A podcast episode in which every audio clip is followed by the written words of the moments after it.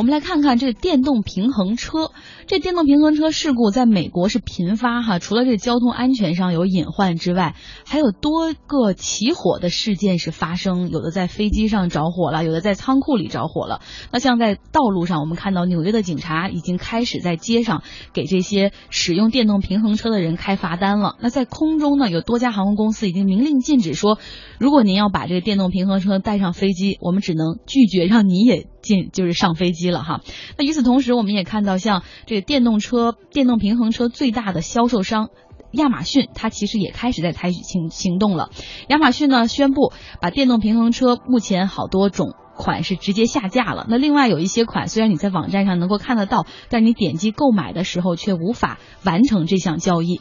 此外呢，亚马逊还开始向各家的电动平衡车的制造厂商来进行问询。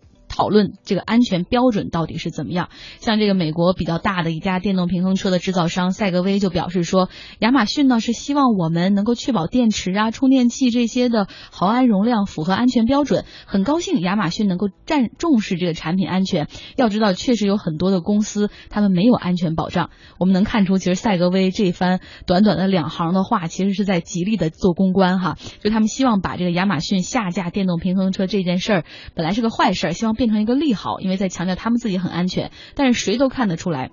亚马逊一旦下架这些电动平衡车的商品，对于企业的销售额的损失会带来多大的损失哈？因为尤其是马上要过圣诞节了嘛，很多人说，问题是它这东西本身好像质量上就是不过关呢，确实存在点谁敢卖啊？